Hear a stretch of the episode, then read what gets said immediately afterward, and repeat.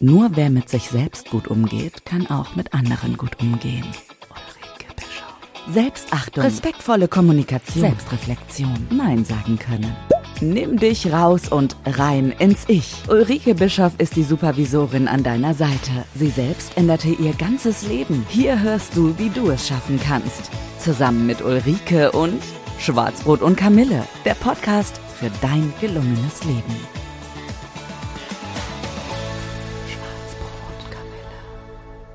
Ja, herzlich willkommen zu einer neuen Ausgabe von Schwarzbrot und Kamille, der Podcast für dein gelungenes Leben. Mein Name ist Ulrike Bischoff und ich bin die Supervisorin an deiner Seite. Heute ist wieder Interviewtime. Und zwar habe ich heute einen Gast, besser gesagt eine Gästin, wie man neudeutsch mittlerweile sagt. Ähm, sie kommt aus dem Harz.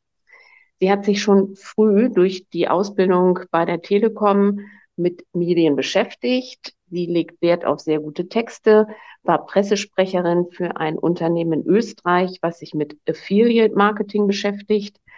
Und ihr Interesse galt schon sehr früh den sozialen Medien. Dazu hat sie auch noch ihren Podcast Mut zum Move, bei dem ich auch schon zu Gast sein durfte. Auch ein ganz wirklich wärmstens Herzens zu empfehlender Podcast. Und heute lebt sie mit ihrem Mann und Hund auf Mallorca und ich darf Sie heute live hier auf Mallorca interviewen. Herzlich willkommen, Nicole Rinne. Schön, dass du da bist. Hallo Ulrike, vielen lieben Dank für die Einladung in deinem Podcast. Ich freue mich wirklich sehr dabei zu sein und noch mehr freue ich mich auf unser Gespräch. Ja, super. Dann äh, gehen wir doch gleich mal in die Vollen. Wir haben ja vorab so ein bisschen ähm, uns äh, unterhalten, damit ich ein bisschen was zu deinem Lebensweg auch erfahre. Und ähm, Du hast mir im Vorgespräch erzählt, dass du die Ausbildung ähm, bei der Telekom gemacht hast. Also, und ähm, wir haben uns, dann hast du erzählt, ja, aber nach drei Jahren, also in Hannover mit 30 Leuten, haben die euch mit einmal alle Azubis auf die Straße gesetzt. Heute undenkbar. Kannst ja, du was dazu sagen? So. Mhm. Ja, also wir waren ja eigentlich verdammt gut ausgebildet. Wir waren die erste Generation, die auch so wirklich dann mit PC gearbeitet hat. War ja damals noch nicht so äh, äh, verbreitet. Wir waren die erste Generation, die mit den damaligen Pagern, die da sehr aktuell äh, waren, gearbeitet haben, die mit Mobilfunk zu tun hatten. Also wirklich eigentlich up to date, bestens ausgebildet. Und die Übernahmeangebote blieben aber leider aus. Und was wir stattdessen bekommen haben, war die Möglichkeit, ich glaube, für sechs Monate in der Telefonauskunft zu arbeiten. ja, ähm, also Telefonauskunft, das sind alles so D Dinge, da denken jüngere Zuhörer, jetzt ist wahrscheinlich spricht die von 1850. Also wir sprechen vom Jahr 1996 so in dem Bereich.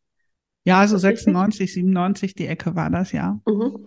Und ähm, die, äh, also die, die äh, mit Nachhaltigkeit oder zukunftsorientierter Ausrichtung hat das Verhalten ja nun überhaupt nichts zu tun. Nee, überhaupt nicht. Äh, wir haben das auch alle nicht verstanden. Wir waren uns eigentlich ziemlich sicher, dass wir da halt ähm, Übernahmeangebote kriegen und zumindest vielleicht irgendwie in, in äh, diese T-Shops hießen sie, glaube glaub ich, damals, also diese Telekom-Shops in den Innenstädten oder so, dass wir da vielleicht was bekommen, wenn schon nicht im Büro. Aber ich weiß nicht, was da damals los war, aber es wurde tatsächlich nicht ein einziger Auszubildender bei uns aus der Gruppe übernommen.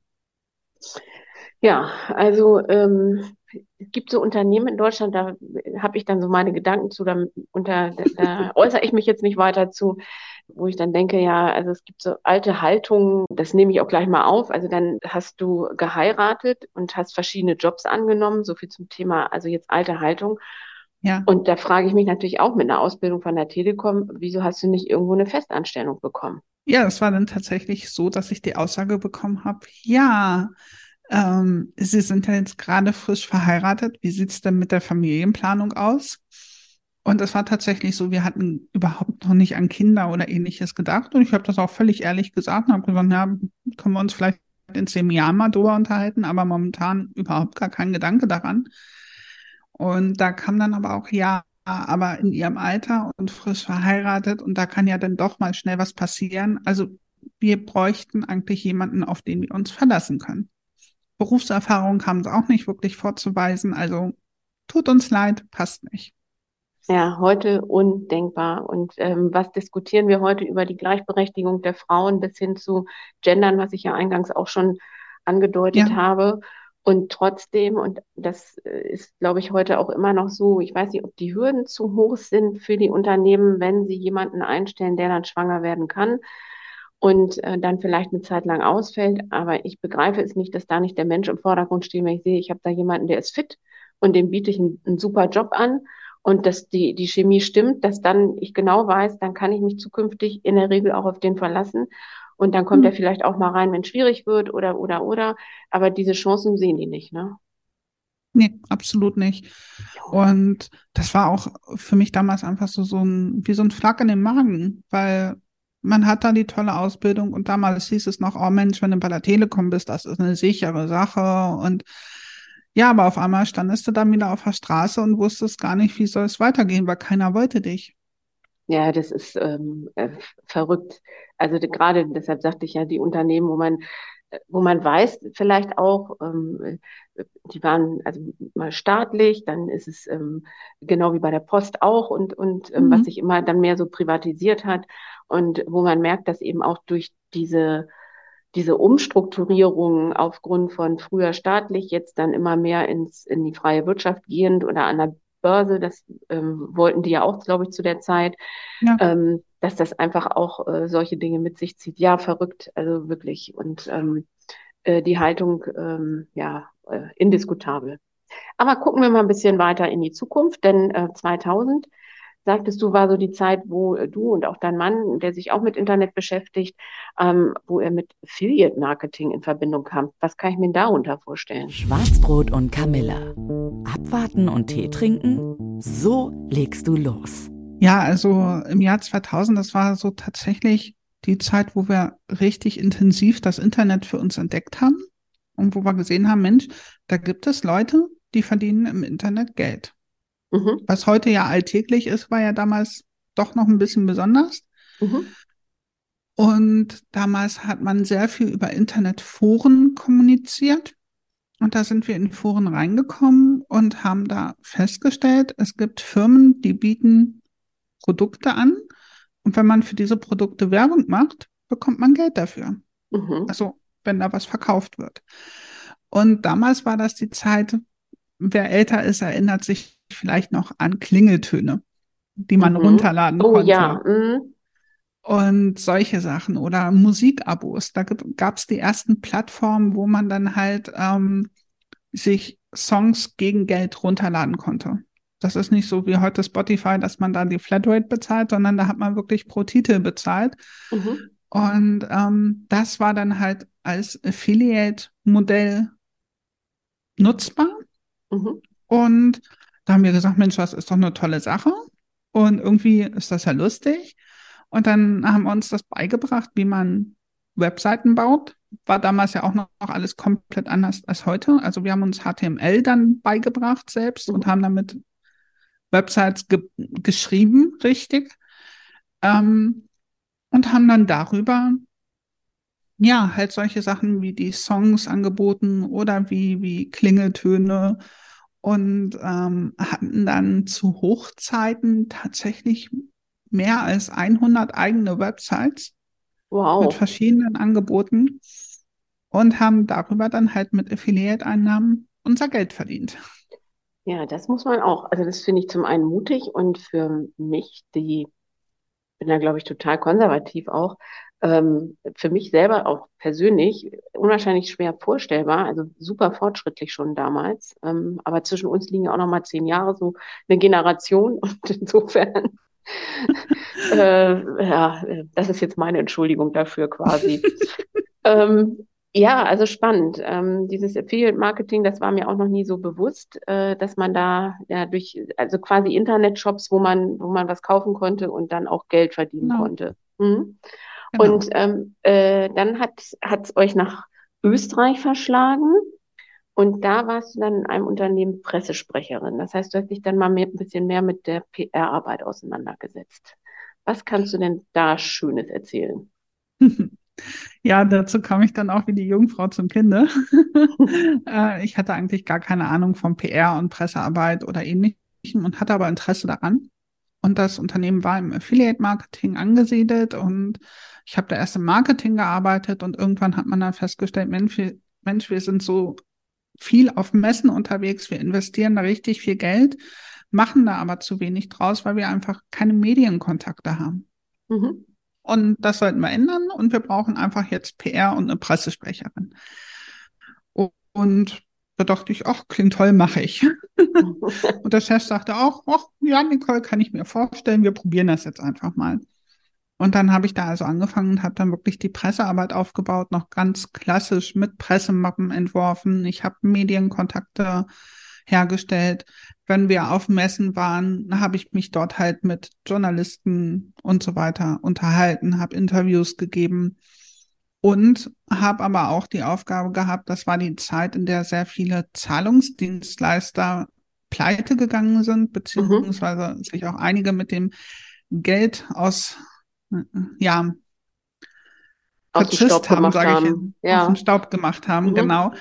Und ähm, das war natürlich eine schwierige Zeit, weil auch wir davon betroffen waren, dass wir Gelder nicht erhalten haben und dementsprechend auch die Auszahlung bei den Partnern verzögert war. Also sie wurden ausgezahlt, aber es gab Verzögerungen. Und auch das musste dann natürlich der Presse gegenüber kommuniziert werden. Mhm. Ähm, und das war dann natürlich eine sehr, sehr schwierige Aufgabe für mich. Ja, du hast es ähm, mir äh, gesagt, dass, ähm, also ich habe dann ja gefragt, warum du ähm, aufgehört hast und ähm, du hast da so einen ethischen Aspekt reingebracht, der also den ich einfach in der heutigen Zeit sehr wichtig finde, weil du dir nämlich selber treu geblieben bist. Kannst du mal was dazu sagen? Ja, also da ging es auch nicht nur um die Kommunikation mit der Presse, sondern auch unseren Partnern gegenüber. Ähm, überall, also ich bin der Meinung, überall dort, wo Menschen arbeiten, passieren Fehler. Und mhm. natürlich mhm. passiert auch in so einem Unternehmen mal ein Fehler. Und ich war dann einfach der Meinung, okay, wenn irgendwo ein Fehler passiert, dann geben wir das offen zu, präsentieren eine Lösung und dann ist gut. Mhm. Und ähm, das wird unserem Image nicht schaden, ganz im Gegenteil. Man wird sehen, okay, da ist was schiefgegangen, die haben aber gleich an einer Lösung gearbeitet, präsentieren die sofort, alles in Ordnung, macht uns glaubhafter, macht uns sympathischer. Das haben meine Chefs anders gesehen und haben gesagt, nein, wir kommunizieren keine Fehler nach außen. Wir machen keine Fehler. Wenn, machen das die anderen. Mhm. Und ähm, da bin ich dann in so einen Gewissenskonflikt gekommen, dass ich gesagt habe, nee, das ist nicht meins. Das ist nicht das, wofür ich stehe. Und da ich mit meinem Gesicht und mit meinem Namen nach draußen gehe und mir ja auch einen gewissen Ruf in der Branche schon erarbeitet habe, ähm, möchte ich das einfach nicht. Weil, ja, das hat, hat viel mit Vertrauen zu tun, ne? Genau. Also es hat einfach nicht meinen Werten entsprochen mhm. oder meinen moralischen Grundsätzen auch, mhm. dass ich da ähm, Dinge vielleicht so ein bisschen verdrehe oder, also ich will nicht sagen, dass ich lüge, aber dass ich einfach Dinge nicht beim Namen nenne. Mhm. Ähm, das war nicht das, wofür ich antrete. Ja, und das ist ähm, leider in der heutigen Zeit auch sehr selten geworden, dass jemand da auch, ich sag's jetzt mal so, den Hintern in der Hose hat und zu sagen, hey Leute, bis hierhin und nicht weiter, das ist meine Grenze. Schwarzbrot und Kamille. So schneidest du dir eine Scheibe ab. Meine Erfahrung sagt mir auch jetzt aus meiner Praxis, dass genau so ein Verhalten, also jetzt nicht wie du es gezeigt hast, sondern wie deine Chefs es sich von dir gewünscht haben, das Ding kommt irgendwann raus und es, es fällt dir in doppelter und dreifacher ähm, oder es fliegt dir in doppelter und dreifacher Geschwindigkeit in der Regel um die Ohren. Ja. Und dann geht es so. dir nämlich noch schlechter. Ja, und vor allen Dingen wäre das in dem Moment vielleicht nicht gerade auf das Unternehmen zurückgefallen, sondern auch gerade halt auf mich, weil ich als mhm. Gesicht dafür nach draußen gegangen bin. Ja, genau. Und dann wieder einen Fuß an den Boden zu kriegen, beziehungsweise da in die Tür irgendwo zu kriegen, ist dann natürlich ja. noch schwieriger. Ne? Aber deshalb hast ja. du dich ja auch entschieden danach, äh, das will ich so nicht mehr, du, ich will wieder in die Selbstständigkeit. Genau, das war ein großer Grund dafür. Mhm. Generell muss ich sagen, ich bin wahrscheinlich eh nicht gerade die beste Angestellte. ich habe da wahrscheinlich kommt immer, meinen eigenen Kopf. Es, es, ja, aber es kommt immer auf die Führungskraft drauf an. Also ähm, ich muss ja die, die, wenn, wenn ich jemanden hätte wie dich, der in der Lage ist, selbstständig zu arbeiten, den ich kaum anweisen muss, ist doch super.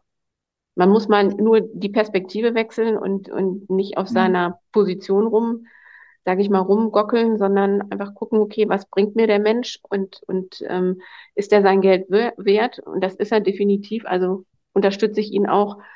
Ähm, aber was ich schon öfter gesagt habe, viele Führungskräfte wissen nicht, das einzige, die einzige Aufgabe, die eine Führungskraft hat, ist dafür zu sorgen, dass ihre Mitarbeiter an ihrem Platz die bestmöglichen Arbeitsbedingungen haben. Mehr muss ja. sie nicht tun. Und dann arbeiten die auch gut und, und zuverlässig. Ja, ja. Kann sehr einfach sein. Gut, aber dann bist du also wieder in die Selbstständigkeit gegangen und ihr seid nach Mallorca gezogen. Genau, da 2019. War so, ja, also mhm. neun Jahre war ich dann schon wieder in der Selbstständigkeit in Österreich mhm. damals dann. Hab mir da ja nochmal was aufgebaut als Texterin und ähm, Social Media Managerin. Das heißt, ich habe andere Unternehmen dabei unterstützt, ihre Social Media Accounts zu pflegen. Genau, das waren dann deine beiden Standbeine. Ne? Texten fürs Internet, das ist ja auch nochmal, ja. ähm, da hatten, ähm, also auch nochmal anders im Internet die Texte als normal. Ne? Ja, ja, auf jeden Fall. Ähm, Suchmaschinenoptimierung spielt eine große Rolle. Man schreibt ah, also okay. nicht nur für den Leser, auch wenn das immer so gesagt wird, schreibt für den Leser und nicht für die Suchmaschinen. Man muss schon im Hinterkopf haben, was sind die Suchwörter, die verwendet werden, wie läuft der Algorithmus, wie kann ich den richtig bedienen. Ähm, dann kommt es auch im Internet darauf an, kürzere Sätze zu schreiben. Also der Text muss von der Lesbarkeitsformel. Es gibt da tatsächlich Formeln, die einen, einen Lesbarkeitindex hinaus äh, herausgeben, ähm, dass das halt auf, auf einem niedrigen Niveau ist, dass es sehr leicht lesbar ist, weil die Aufmerksamkeit am Bildschirm deutlich geringer ist, als wenn wir ein Buch in der Hand halten oder mhm. eine Zeitung in der Hand halten. Ja, das ist interessant. Also da denken viele Leute, die das erste Mal ihre Webseite machen, gar nicht drüber nach. Ne? Und das ist da ja. einfach auch, also es ist sehr gut, da einen Profi zu wissen, der sich eben genau mit diesen Tricks und Kniffs auch ähm, auskennt und dafür und, und da so Ideen im Hinterkopf hat. Ja. Ähm, ich habe auch immer ganz naiv gedacht, ja, ich Suchmaschine ist mir egal. Ich mache erstmal einen schönen Text für die Internetseite. Pustekuchen. Ist nicht so schön. Ja. Also die Idee war nicht so gut. Vielleicht sollte ich mir mal einen guten Medienberater suchen. Ich habe hier gerade jemanden im Interview. wir Gut. sprechen dann nochmal. genau, das machen wir. Wunderbar. Und ähm, ja, also dann warst du noch neun Jahre da und dann eben äh, kam Mallorca bei euch auf den Plan. Ihr wolltet nicht mehr in den genau. Bergen wohnen, ihr wolltet ans Meer. Ja, wobei Österreich haben wir auf Flachland gewohnt, nicht in den Bergen. Ah, okay. Aber ähm, wir haben eigentlich gedacht, ja, dieses Wetter in Österreich ist nicht so unser. So richtig Schnee gab es auch nicht mehr. Die Winter waren lang, aber nur grau und verregnet. Und mhm. da haben wir mhm. gedacht, das geht auch anders und geht auch besser. Und Mallorca hat viel Sonne zu bieten, auch im Winter. Dann gehen wir einfach nach Mallorca. Ja, ist auch schön. Und dann habt ihr euer Auto vollgepackt mit den Sachen, die ins Auto reingingen, mit eurem Hund damals und dann seid ihr hier rüber gefahren. Exakt vor genau. vier Jahren. Exakt vor vier Jahren. Ähm, und wir haben also wirklich alles, was wir hatten, verkauft, verschenkt, verschrottet. Mhm. Ins Auto hat auch nicht so wirklich sehr viel reingepasst. Das war so, so Mittelklasse, so Golfklasse ungefähr. Also nicht super viel Platz. Und dann hatten wir hier eine Ferienwohnung gemietet für vier Wochen und haben gesagt, na, in der Zeit wird sich schon irgendwas finden. Was es dann auch irgendwie getan hat? Genau, nach zwei Wochen hatten wir unser erstes Haus gemietet, ähm, konnten einziehen sofort und ja, es hat sich alles richtig ergeben. Ja, aber du hast mir gesagt, dass dann, als äh, euer größter Kunde abgesprungen ist, als mhm. ihr hier mhm. rübergegangen seid, 60 Prozent Umsatzeinbußen, das steckst du ja auch nicht mal eben so locker weg. Ja. Und da hast du so einen schönen Satz gesagt, ja, da mussten wir uns irgendwie neu aufstellen. Ja, Ärmel hochkrempeln, ja. also erst jammern, Ärmel hochkrempeln und dann los geht's. Genau. Also es war halt tatsächlich so, ähm, das war kurz nach unserem Umzug dann auch wirklich, dass der Kunde wegbrach, ähm, den wir vorher acht Jahre lang hatten. Also es war jetzt auch nicht so, dass, dass es vorhersehbar war. Es war auch einfach bei ihm aus einer Laune heraus, würde ich jetzt einfach mal so sagen. Und wir dann wirklich vor dem Problem standen, gut, 60 Prozent Umsätze weg. Wir haben jetzt hier noch kein neues Netzwerk aufgebaut. Klar, so ein paar Leute kannten wir auf der Insel, aber wir hatten halt nicht wirklich ein richtiges Netzwerk. Wir wussten nicht, wie läuft es hier auf der Insel ab, wie sieht es hier mit der Konkurrenz aus oder mit den Mitbewerbern, ähm, wie können wir hier am besten Aufträge akquirieren und haben uns dann erstmal so ein paar Monate damit beschäftigt und dachten, ach, dann bauen wir hier einen Unternehmerstammtisch auf dann haben wir die Kontakte und ne, mhm. können das alles so machen. Und als wir dann so weit waren, dass wir sagen, so, Konzept steht, wir gehen in die Umsetzung, da kam Corona. Ja, das, äh, was wohl keiner brauchte, wenn er irgendwo neu anfangen äh, will. Und dann habt ihr euch aber, wie ich finde, einen ganz tollen Weg überlegt, mit dieser Krise umzugehen. Und den, da würde ich mich freuen, wenn du da noch mal ein paar Sachen zu sagst. Ja, also als Corona kam, ähm, hatten wir hier in Spanien einen ziemlich harten Lockdown. Es war sofort klar, wir werden im Endeffekt ganz eingesperrt. Wir dürfen nur noch zum Einkaufen raus, am besten nur noch einmal die Woche. Mhm. Und ansonsten gar nicht mehr. Mit dem Hund durften wir 150 Meter zweimal am Tag gehen. also es war alles genau definiert. Und ähm, als wir diese Regeln gehört haben, dachten wir, okay, das war's. Ersparnisse ja. langsam am Ende, äh, es geht alles nicht mehr und wir haben wirklich einen Tag lang gejammert bis zum geht nicht mehr. Wir haben geheult, wir haben geschimpft, wir haben gewütet, alles durch, was da an Emotionen so ist. Mhm. Und haben dann aber gesagt, okay, das bringt uns nichts. Also heute erlauben wir uns das mal, aber morgen krempeln wir die Ärmel hoch. Und ich wusste eigentlich selbst nicht so ganz, was wir machen sollten. Ich bin dann einfach so in die ganzen Facebook- Gruppen gegangen für die Insel, weil hier auf Mallorca läuft sehr viel über Facebook-Gruppen. Ähm, bin überall reingegangen und habe gesagt, Leute, ich habe Ahnung von Online-Marketing. Das wird viel, werden viele von euch jetzt brauchen. Äh, wenn ich euch irgendwie helfen kann, sagt Bescheid. Super. Und dann habe ich wirklich fast drei Monate lang jeden Tag zehn bis zwölf Stunden, manchmal auch mehr, mit Menschen gesprochen, habe ihnen Impulse gegeben, wie sie Online-Marketing betreiben können, wie sie online Geld verdienen können. Sei es jetzt ähm, zum Beispiel der Friseur, der Videos für irgendwelche Frisuren macht oder Anleitungen, wie man sich da selbst die Haare schneidet, war ja damals ein großes Thema und das als Online-Kurs rausgibt und darüber noch ein bisschen Geld verdient. Oder was wir auch gemacht haben, Gutscheine war überall ein großes Thema und wir haben dann hier einfach ähm, gleich in der ersten Woche eine Seite aus dem Boden gestampft, wo wir sagen, okay, alle die, die jetzt gar keine eigene Internetseite haben, die haben die Möglichkeit, über diese Seite Gutscheine zu verkaufen an ihre Kunden, damit sie halt Super. halt weiter über die Runden kommen. Mhm. Weil die Hilfen, die es in Deutschland gab, gab es halt hier auch nicht so, ne? Ja, also es sind so ähm, zwei Dinge, die mir da ähm, in den Sinn kommen. Das eine ist, wir wissen manchmal gar nicht, wie gut wir es in Deutschland haben. Und, und ähm, mhm. es sind ja viele, die dann sofort nach dem Start schreien und, und ähm, dass der natürlich auch erstmal überlegen muss, wie er das alles organisiert und so weiter, ist auch klar. Die brauchen dann auch erstmal so ein bisschen Zeit.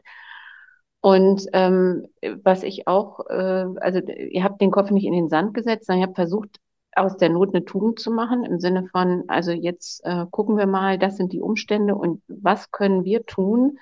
Und da hattet ihr natürlich auch ein super Business, ja, ja. Im, im, Background mit eurem Werdegang oder du mit deinem Werdegang und dein Mann, der ja auch Webdesign macht und so weiter auch. Ja. Einfach erstmal, um, um den Leuten da ein bisschen aus dem Schlamassel zu helfen. Und ich denke, ihr habt ihnen da auch ganz viel noch eine Perspektive mitgegeben. Ja, auf jeden Fall. Also es, es waren viele, die sich halt nie mit Online-Marketing beschäftigen mussten, weil hier ja alles auf Tourismus ausgelegt ist. Ja. Und wer mhm. hier seinen Laden hat oder sein, ein Restaurant hat, der musste nicht online werben, weil die Leute sind ja einfach vorbeigegangen, sind reingegangen. Mhm. Es war ja immer was, was da. Und das war einfach für alle eine komplett neue Situation. Und, und, was hat, was hat es euch gebracht nachher? Also du hast ja gesagt, ihr habt erstmals umsonst gearbeitet und jetzt mhm. ähm, gehen wir mal weiter mit der Zeit. Corona-Regeln wurden dann gelockert. Gut gelungen. Ja, und da wurde dann das belohnt, was wir vorher einfach nur geholfen haben, weil die Leute gesagt haben, okay, ihr habt mir da so geholfen, ich weiß, ich muss da jetzt auch zukünftig mehr einfach online machen, um mhm. mich abzusichern. Ähm, und da kamen dann die bezahlten Aufträge. Ja, super. Also äh, für die Hörer auch, das ist mal ein Weg. ähm, einfach mal in Vorleistung zu gehen und mal gucken, auch wie sich Dinge entwickeln, ähm, ohne gleich die Hand aufzuhalten und zu sagen, dafür brauche ich aber das und das und jenes und überhaupt, sondern ähm, einfach mal sich vielleicht auch so dem, ja, so einem Urvertrauen hinzugeben, irgendwie, also irgendwas wird da für mich schon mhm. bei rausspringen. Und wenn es nicht monetär ist, dann sind es Kontakte oder oder oder ja. und also irgendwas Gutes wird, die kriegt ja jede Krise mit sich, ne? Also bringt ja jede Krise mit sich auch. Man muss es halt Auf nur aus unterschiedlichen ähm, Perspektiven sehen.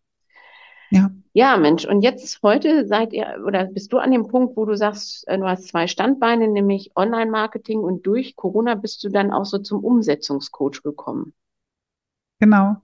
Weil die Leute haben das dann natürlich mitbe mitbekommen, wie wir da so vollkommen in die Sichtbarkeit reingegangen sind und haben das dann natürlich auch weiterverfolgt, welche Projekte daraus entstanden sind und wie wir eigentlich so ziemlich nach vorne geprescht sind. Und da kann dann auch die Frage, du Nicole, wie machst du das eigentlich?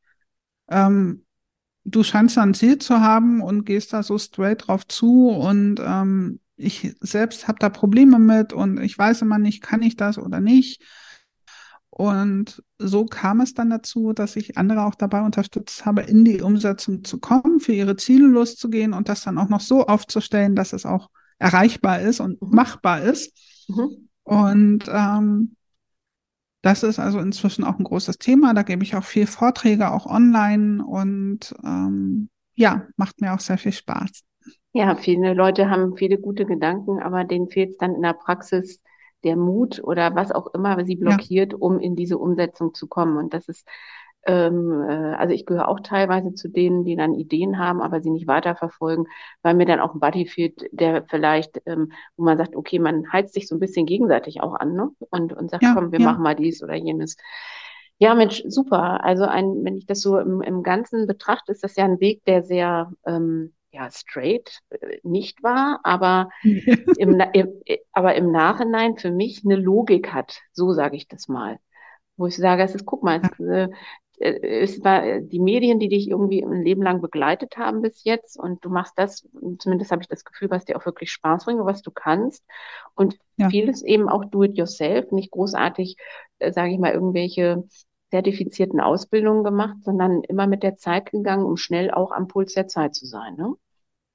Ja, da spielt es bei mir gut rein, dass ich einfach ein super neugieriger Mensch bin, dass mhm. ich super gerne lerne.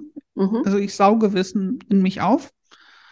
Und ähm, ich war nie ein Typ, der sich Sachen hat beibringen lassen. Das hat mich mhm. dann schnell gelangweilt, ermüdet, sondern ja, ich mache es einfach.